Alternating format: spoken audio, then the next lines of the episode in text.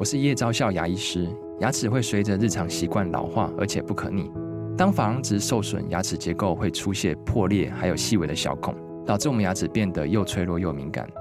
这边我真心推荐贝欧尼修复牙膏，内含 BioHAP 成分，搭配正确的刷牙习惯，经科学实证，可在两周有效让牙齿再矿化，修复受损珐琅质的细微小孔。相关资讯及购买通路，请参考资讯栏连结。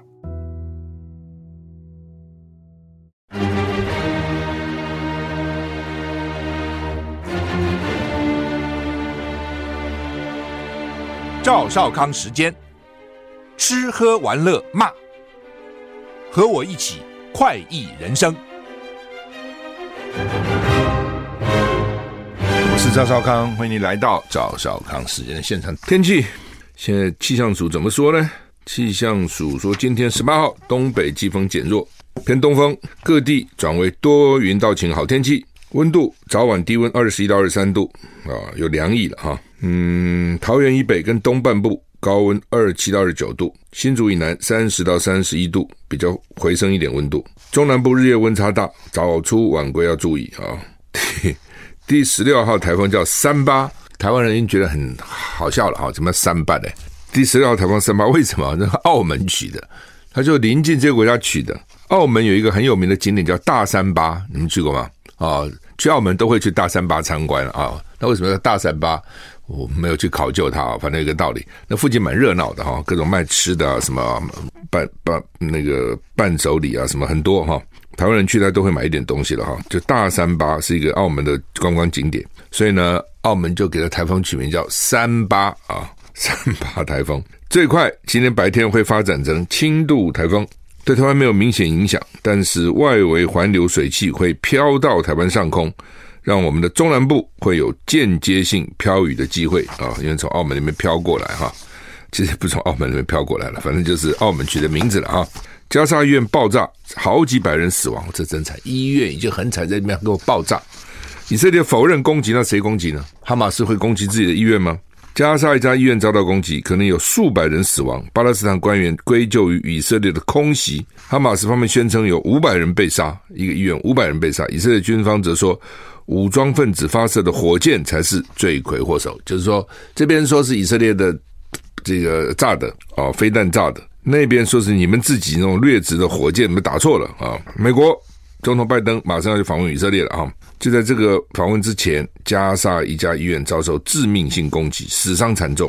官员归咎以色列空袭，以色列则说巴勒斯坦伊斯兰圣战组织应该对攻击医院的火箭发射失败负责。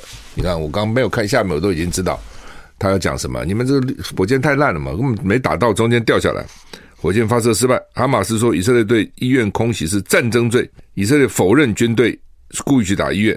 啊，加沙地带第二大激进组织伊斯兰圣战组织否认对该事件负责，就不是我们打的，不是我们打的。事件发生以后，阿拉伯国家跟伊朗指责以色列。BBC 报道，这家阿赫利医院正在治疗以哈在以哈战争中受伤的巴勒斯坦人，就以色列跟哈马斯，还有许多人在以色列连日空袭后寻求安全住所。这件事，这起事件后不久，联合国表示，加萨中部一所容纳数千人的学校也遭到攻击。不过还好，只有六人死亡，也不能说还好，但就是几千人呐、啊，不是都死多了还惨了。红十字会表示，对加萨阿赫的医院发生巨大爆炸报道感到震惊跟恐惧。声明说，医院应该成为拯救人类生命的庇护所，而不是死亡跟迫害的场所。任何病人都不该在医院病床上被杀害，任何医生都不该在试图拯救他人的过程中失去生命。讲得很好了哈，就是病人不应该死在自己死在病床上是，病死没话讲，被人家杀害，医生呢在医院就拯救病人，这个时候被杀害啊、这是不应该发生的事情。战争是很残酷的哈，一旦打起来哈，人性就没有了。人的人的那兽性就出来，人有两性，我一直认为人两性绝不是性暗性恶性善这么简单，不是二分法。他这里面有性有善有恶，就是很大的坏蛋，他偶尔也会做做好事啊，也会有恻隐之心呐、好人有的时候也会有一些坏念头啊，哦，不做一些不对的事情呢、啊，都会的哦。那但我们就是希望鼓励大家尽量做好事嘛，尽量减少做坏事嘛。那但是战争的时候呢，因为你看到自己。同袍这样被杀啦，早上还在一起，下午就不见了，家人啊，自己的同胞啊等等，所以那种恨意哈，那种那种坏的那种那种性格就会跑出来哈，这没有办法，一定是这样子哈，所以军人做久都非常冷酷的哈，要看了太多这种生离死别的事情哈，他也不能够太有感情，好，他必须要很冷酷，作战的时候才能够这个勇勇往直前呢。我我在想啊，比如说以色列就说巴勒斯坦北部的过往南部迁。为什么呢？因为我北部我要下重手，这很奇怪啊。他要打哈马斯，对不对？巴勒斯坦两百多万人，北部就一百一十、一百二十万人。那哈马斯会不会躲在人往南迁，就往南南部跑啊？那你你要怎么歼灭哈马斯呢？所以显然看起来你是要把北部整个给他毁了，要不要占领再说吧？他现在说他不会哦，我认为很难讲，因为过去四次每次打完六日战争、七日战争打完，他就。就占领一部分土地嘛，然后讲成是垦屯垦区啊什么之类的哈。那如果我在想说，有一天老共突然宣布了，哦我现在飞弹准备好了哈，台湾北部人都给我往南迁，台中以北人往台往台中以南迁，你认为台湾人会不会迁？你认为会不会？你认为会不会迁？我认为会，因为飞弹不长眼睛啊，他不会说我只打台独啊，他打下来你怎么知道他打到谁？哦，那既然你今天这样讲，就表示你要对北部大开杀戒嘛。那你说你你签还是不签？你你往不往南部跑？或者他说南部搞台独很多，我打南部，这个打中台独机会比较大，所以呢，南部人呢都往北过迁。那台独这时候主张台独的南部人不签吗？高雄、台南很多主张台独人不签吗？绿的绿绿的支持者不签吗？我不相信，我在那边给你打，我说他也会签。所以如果老共讲这招也没用啊，你打不到台独啊。就像以以色列说啊，这个巴勒斯坦北部。都给我往南部迁，那因此你怎么样？哈马斯留下来，老百姓迁走。哈马斯，我在这边跟你打，不可能嘛？哈马斯一直跟老百姓一起走啊，所以你这个有什么用呢？你说要再用这一招来歼灭哈马斯，可以，可你可以用这这一招把北方的建筑啊都给它干掉，地道给它干掉，这是有，这当然容易了。但是说你要去打那个哈马斯那个人，我觉得不容易哈。以色列现在否认，呃，否认说打这个医院嘛，哈，那。加萨医院爆炸以后呢，美国总统拜登要去了哦。那拜登要去，除了除了跟这个纳坦雅胡以色列总理见面以外，他本来还要跟约旦哦，还要跟巴勒斯坦的这个自治的主席啊、哦、等等这邻近国家的的头头见面了。那现在约旦决定退出，不跟你拜登见面。巴勒斯坦总统就巴勒斯坦他有自治政府的总统阿巴斯也不跟拜登见面，所以这个很麻烦。加萨走廊一间医院遭到空袭，造成大概五百名巴勒斯坦人丧生。约旦决定退出原定跟美国总统拜登举行的峰会。稍早，巴勒斯坦总统阿巴斯也取消了跟拜登的会面。所以这个拜登还去不去？当然还是会去了，但是就是就是失色很多。加萨加萨一个医院爆炸起火，巴勒斯坦官员归咎给以色列。美联社报道，如果证实有五百人丧生，将是以色列二零零八年以来在五次战争中造成死亡人数最多的空袭。以色列否认军人参与其中。以色列总统把这个医院爆炸归咎于伊斯兰圣战组织火箭造成。不，一般人都比较会相信是对方嘛，怎么会自己干呢？约旦外交部长表示，约旦将退出跟美国总统拜登的峰会，因为除了停止战争，现在谈什么都没有用。你美国并没有叫人家停止战争，此时举行峰会对谁都没有好处。大家要知道，约旦跟美国是很友好的哦。约旦的王啊什么之类，以前都跟美国很友好。约旦跟以色列也比较友好，他不是那么极度的伊斯兰主义。所以我们到以色列，我们都从约旦进去的哦。你从约旦进去，我还记得很清楚，飞机下了约旦，然后呢，你坐卡坐车汽车从边界到以色列去，那边界就有关卡办签证，他不在你的护照上签证。他就用这单独的一张纸给你盖一下，这样跟早先我们到大陆去，在香港签证，他也用个纸给你盖一下，不在你的护照上留留记印记。因为呢，如果你通常他们是这样，你留了约留了伊斯兰国这印记呢，以色列就不给你进去；留了以色列印记呢，这些伊斯兰国就不给你进去。所以只有约旦跟以色列很有默契的，不在你的护照上留印记。给你另外有根纸，很体贴的 帮你在纸上盖，夹在护照里面。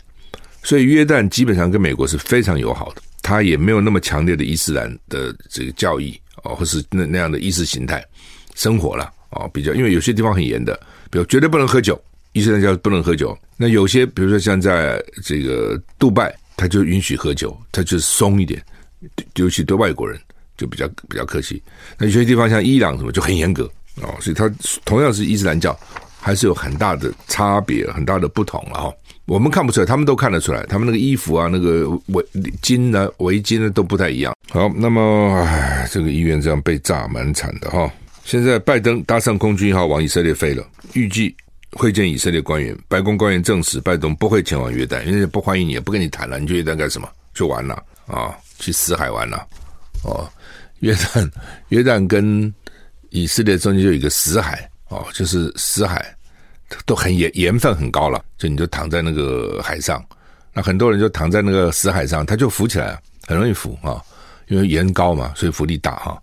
然后呢，你就拿一个当天的报纸，有没有？然后拍个照，就表示你的确是的，就跟人家俘虏人质，说这人到底有没有被杀？他还是活着，拍个照我看，就拿个今天的报纸哦，否则他是十十天以前照怎么办呢？就拿个最新的报纸，你看我还是今天我还活着啊。但是你如果住在这一边哈。这一边的约旦这边就便宜很多，住在以色列那边就贵很多哦，就是说以色列物价还是蛮高的了哈。法国强烈谴责加沙医院的暴行啊，因为法国比较讲人道吧哈，呼吁立即开放加沙地带的人道主义准入。白宫表示，总统拜登对加沙爆炸丧生的无辜生命表示最深切的哀悼，祝福伤者早日康复。他期待尽快跟领导人亲自磋商，并且同意未来几天各方都保持直接的接触啊。这个拜登现在去以色列当然是很大的事情了哈，而两艘航空母舰群十几艘船都在那边，有一万两千人在船上哦戒备。本来都以为说中东没事了哦，然后呢兵力可以调到去围堵中国哦，所以他们就要希望以色列人都调走，没想到发生一个俄乌战争。必须要有一些人在那边看，接下来又发生了以巴或者以哈战争啊、哦，所以你的计划赶不上变化。你自己想，就是说，哦，台海最危险，老共在崛起，我们要重兵守在这个地方，免得老共蠢动、妄动、躁动哦，乱动，那边就给你出乱子了。世界哪像你想的那样子啊？哦，随时都只要有人就有乱，那有人就有花样嘛，哦。所以呢，就会就会有变化。所以老美是疲于奔命，他要做世界警察，他能同时打三场战争吗？我很怀疑了啊！不但每场的状况是不同的哈。巴勒斯坦总统阿巴斯发表演说说，以色列已经跨越了所有的红线。联合国安理会表示，礼拜三就今天要召开中东会议。BBC 报道，在加沙医院爆炸事件后，巴勒斯坦总统阿巴斯发表演讲。首先，他说这个医院爆炸是可怕的战争屠杀，批评以色列已经跨越了所有的红线。不过，以色列否认说是圣战组织的火箭造成的，但是武装分子也否认。那么大家都不负责，因为没有人敢说我去打医院哈，这个太太严重了。BBC BBC 报道，加沙的人道主义局势，以色列跟加沙之间的军事局势，整个政地区的政治局势，事态都在迅速升级。中东地区亮起红灯。CNN 报道，安理会联合国将在美东周三上午十点召开会议，讨论中东事态的发展，也包括加萨医院爆炸事件。报道说，这是应俄罗斯跟阿拉伯联合大公国要求，以色列跟巴勒斯坦预计在会议中发言。世界卫生组织领导人强烈谴责这个爆炸事件，表示这是一次规模空前的空袭。在约旦安曼，有好几百名抗议者走上街头，谴责对医院的致命攻击事件。约旦安全部队用催泪瓦斯驱散人群。实验报道，过去一周，过去一周，以色列大使馆附近几乎每天都有抗议活动，抗议以色列攻击加萨。这东西就这样了哈。哈马斯去炸以色列，大家觉得同情以色列，就哈马斯不应该这样子。那以色列开始要大报复、大反击，然后空炸炸死一堆人以后，全世界的舆论又开始变。就是最早大家会觉得说哈马斯不应该，但是为什么哈马斯会这样做？因为你逼人家嘛，你领土越来给他搞越少嘛，所以找到理由，但是不表示就同意。但是当你以色列上去把人家都包围了、切断了能源啊、粮食啊、饮水，通通不供给以后，还拼命去空袭，现在地面部队还预备入入这个入侵，那就会让大家对你的印象会倒转过来。这也是拜登担心的啊。如果到时候全世界态度转变以后呢，美国也就很尴尬，你帮还是不帮？哦，所以呢，那个地方地方的情势迅速的升高，它的复杂性。消息人士啦，告诉路透社，拜登可能要求国会通过大概一千亿美元追加预算，包括对以色列、乌克兰跟台湾的国防援助。参院外交委员会民主党主席说，他还没有看到追加预算的具体金额。不过，如果是一千亿美金这么大的数目，他也不会惊讶。他认为，在民主跟共和党支持下，参院通过这项法案的机会很大。不过，联邦众议院在前议长麦卡锡被罢免以后，目前还没有产生新的议长，所以任何法案要通过都充满了不确定性。哈，当然你说要给台湾，如果这一千亿美金给台湾的武器，那也不错，很好啊，欢迎。但是不可能了啊，他台湾只是附带，他就是哈，他也很炸了哈，就是这些老美搞政治搞一辈子，跟老狐狸一样，就是呢，要给以色列现在。共和党现在是有意见的啊，对不起，我讲错了。要给乌克兰，共和党现在是有意见的哦。共和党现在对乌克兰花钱花这么多，花钱如流水，而且对他官员的操守不太相信，觉得钱给你们都不知道搞哪里去了。所以对于乌克兰，所以前一阵子两百五十亿美元才被拿出来替掉哦，协商政府的预算先拿出来，那个先不要谈，叫其他暂暂时通过，十一月用到十一月。但是议会国会对以色列应该是很支持的。对台湾也是支持的，因为他们现在最大目标、最大敌人就是老共嘛，所以任何跟老共作对的，他们都支持。所以他现在就要绑在一起，对吧？这绑在一起呢，好，你本来是反对给乌克兰的，但是要给以色列啊，你们这些人敢反对吗？给台湾呢、啊，你们会反对吗？想绑在一起啊？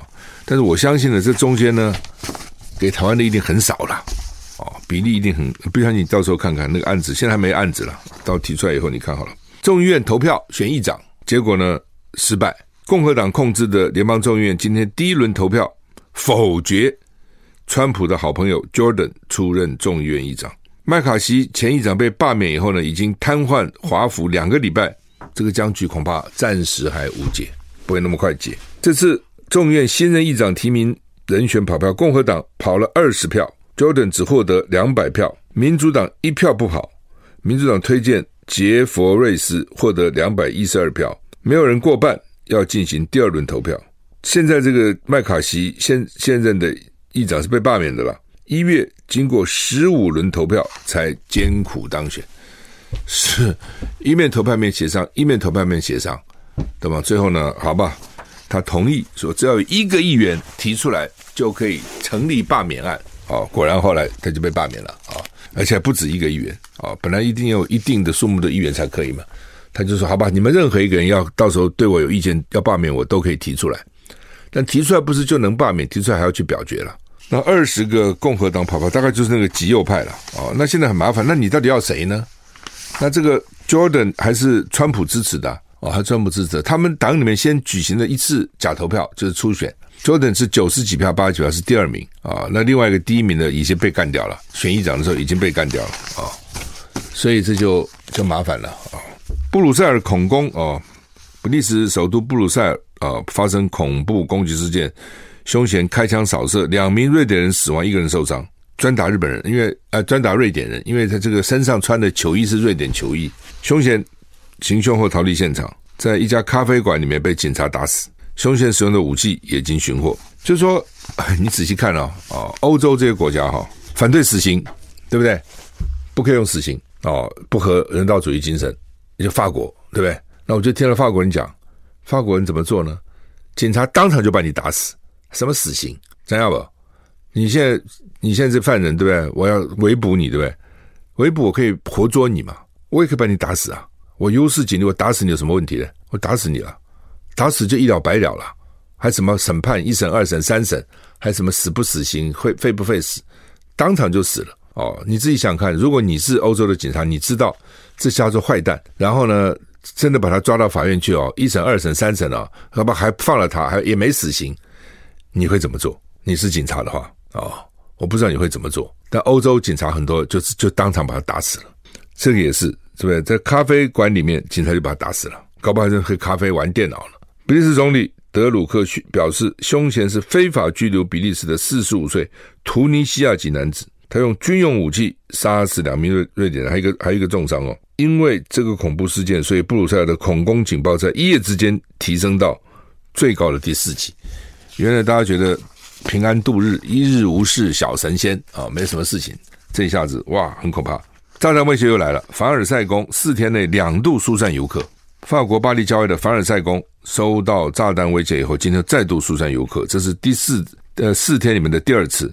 上礼拜五才接获炸弹威胁，凡尔赛宫礼拜二又因为被威胁关闭了。好几个小时，凡尔赛宫十四号就是上礼拜五接到匿名炸弹威胁疏散，同时遭受威胁而疏散的还有罗浮宫跟巴黎里昂车站。哎，我一封危险信发了好几个地方。法国东北部一所高中上礼拜才发生激进分子持刀杀死一个老师的惨剧。法国政府宣布进入高度警戒状态，所以这个时候大家的情绪都很紧绷，随时都可能这个动怒，随时都可能杀人，要小心啊！就是发布高度警戒状态啊。法国有规定啊，说这个不可以举行支持巴勒斯坦的游行，但是还是爆发大游行啊，不才不管你哈！哎，就是欧洲这也是很混乱的了哈。那凡尔赛宫，我们去法国都会去去参观嘛啊，罗浮宫也都会去参观了啊。所以他也知道有这么多人去啊，就给你威胁一下，我放个炸弹也不知道真的假的，那你得疏散了。你不知道炸弹放什么地方啊？哦，就得疏散了。特斯拉啊，我也开特斯拉哈，电池最怕修电池，所以一个人修的电池要收七十万，你修还是不修？修不修？不修这车作废了，它就是电呐、电动车不就是电吗？啊，英国有一个特斯拉车主最近发觉车发不动，去服务中心维修，说因为他的电池被雨水浸泡而损坏。雨水浸泡的，你不是有引擎盖吗？怎么会雨水怎么会进去呢？我就不懂他怎么背，还是说，因为前一阵子大大豪大雨啊，是吧？它进到水里面去了，不在保固范围里面。前一阵子我的特斯拉车也整个电池全部换掉，多少钱？免费，因为它是在保固范围之内啊。我其实不觉得，我开的时候都没有觉得有什么不对。诶，结果去去保养嘛，车外面不是有有摩摩摩擦到嘛？去保养的时候，他们保养好要发动的时候发不动。咦，我还是有点纳闷，奇怪了。我开的时候好好，怎么给你保养就跑不，它就发不动了？车子还调到特特斯拉原厂去，原原厂就说这个电池有问题啊，因为他们那批电池大概在制造的时候就有些是有问题的。它是这样，那么电池一大排嘛，整个车底下都是，你只要一不只要一点点坏，它就完了，就不行了，它就要换，而且说呢免费，因为在保护范围之内。那我就是他说免费是给我换完全新的，还是按照原来那个？他们说也不知道，说也不是我自己开去的。他们说应该是换新的吧？哦，我说那很好啊，不等于是个新的电池嘛？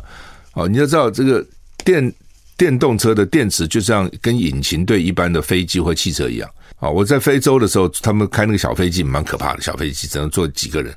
我就问那个驾驶，我说这飞机多少钱？他说旧的了啊，也不贵了，其实也不贵。他说呢？完全看引擎。假如这个飞机的引擎可以飞这个三千小时，你现在飞了这个一半一千五百小时，剩下价钱就是一半，主要就是引擎的价格。那好了，所以他付了一万七千三百七十四英镑，就等于七十万台币，等于是车价的三十趴。车主说他当场吓得心跳都差点停掉了。他的特特斯拉价格是六万英镑，两百四十一万台币，这电池价七十万。去年在加拿大也发生过啊，加拿大的这个一个特斯拉车主呢，叫 Mario Zelaya，被告诉他的车子更换电池要花费二点六万美元，八十三万到八十四万台币。他就在 TikTok 发表影影片，说呢电池挂了，他没有办法打开他的 Model S 的车门，就是请花三十块美金请人打开车门，取出车里的所有权的文件。最后他是卖掉他的特斯拉，算了，卖了。据 Business Insider 这个杂志报道，特斯拉执行长马克马斯克在二零一九年表示，更换特斯拉电池的成本可能要五千到一万美元，但是呢，现在又涨价了，说呢大概是五千到两万美元。哦，大家看你的车种，还有大概电池是怎样更换嘛？更换也没什么修了啊。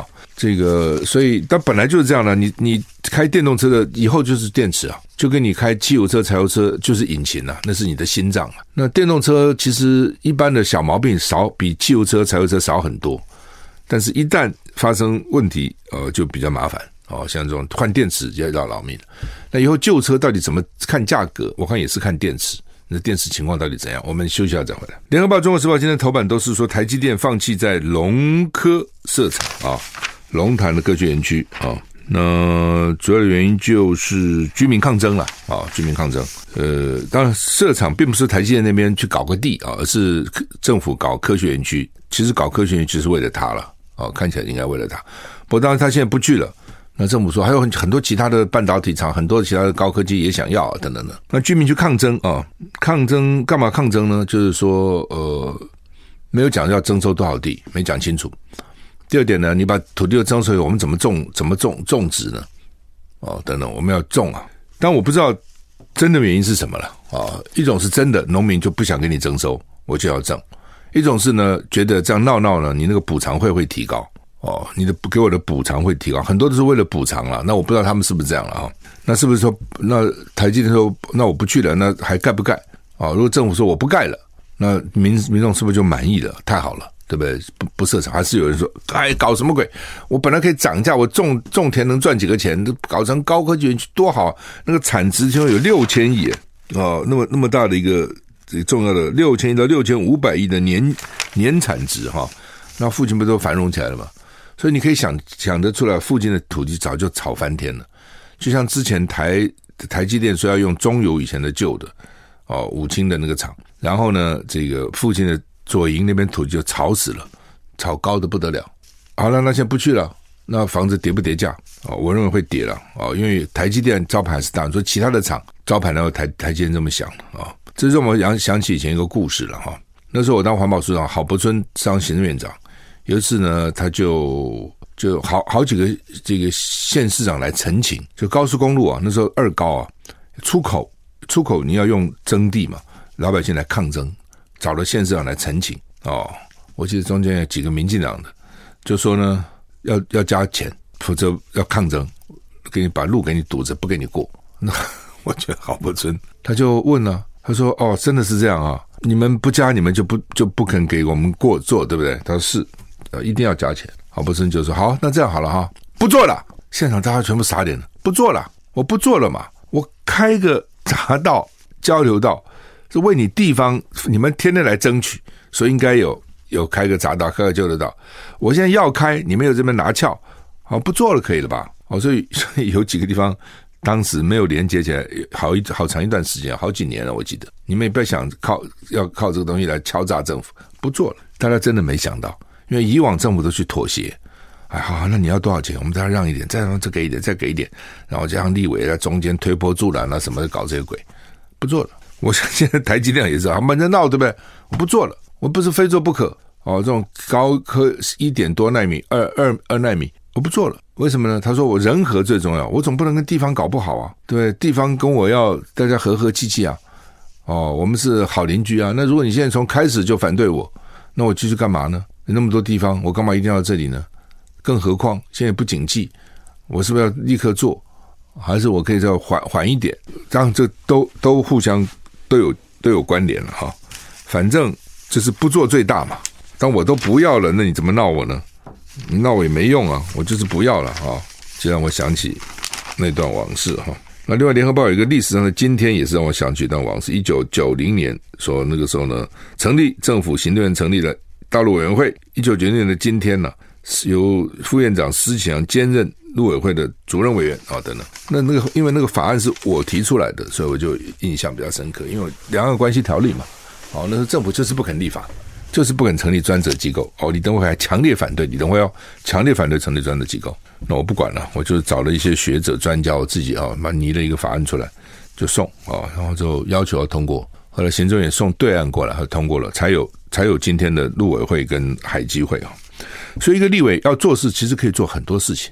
虽然说行政权独大，但是呢，立法院如果你能够掌握民气、掌握趋势、掌握需要，而且呢，唤起舆论，大家对你的支持啊，是还是可以做不少事情的。那蓝白合到底合不合啊？本来就不容易了啊，这个一定要双方都认为说合则两利才能合。如果说我跟你合，对我也不见得有利，那就很难合。那现在关键呢，在柯文哲了啊。柯文哲的想法怎么样呢？就是说，第一个呢，他可能想说，到时候如果立法院立委三党不过半，我那个有个八席到十席，哎，我吃香喝辣了。我靠到这边，这边就过；我靠到那边，那边就过。你们都得来笼络我、巴结我，所以我干嘛一定要跟你们合？这是柯文哲的想法了哈。但是，呃，我刚才讲说，行政权还是很重要的。当你没有行政权，你光靠立法权那是很消极的了。哦，那个就是扯后腿可以了，要促进什么事情是不容易的。那你一个政党存在不是只为了扯后腿吗？哦，那你柯文哲如果愿意和，如果能够赢，那就不一样了。那个资源啊等等就很多了啊、哦。但是柯文哲怎么想不知道啊、哦？那现在各提出一个版本，一个是要搞所谓开放式的、这美式的初选，一个是要全民调。而且呢，反正现在国民党就说好，你们说来不及，我就给你一个。十一月四号、五号可以完成的一个一个计划，那民主党就说好，你要你要听我的，我就搞一个手机全民调，或者手机跟市话各一半。到现在为止，我还没有看过那个手机全民调，那个误差会非常大。昨天不是有一个杂志做了一个调查吗？手机全民调，柯文哲比赖清德多十个百分点，你相信吗？所以柯文哲为什么一直希望手机？手机他们很有利，所以手机的那个取样也是有问题的。手机出来的结果哈，有误差也蛮大的哈，所以现在没有一个民调是百分之百好了，真的是有各种问题哈。就尤其手机进来以后，问题蛮大的。你不用手机也不行，用了手机要用多要占多少？那所以看起来两边还在坚持了哈，而且呃讲话也不很好听哈，所以到底会怎么样？要不要以大局为重？哦，就他们看他们一念之间了。我们时间到了，谢谢你。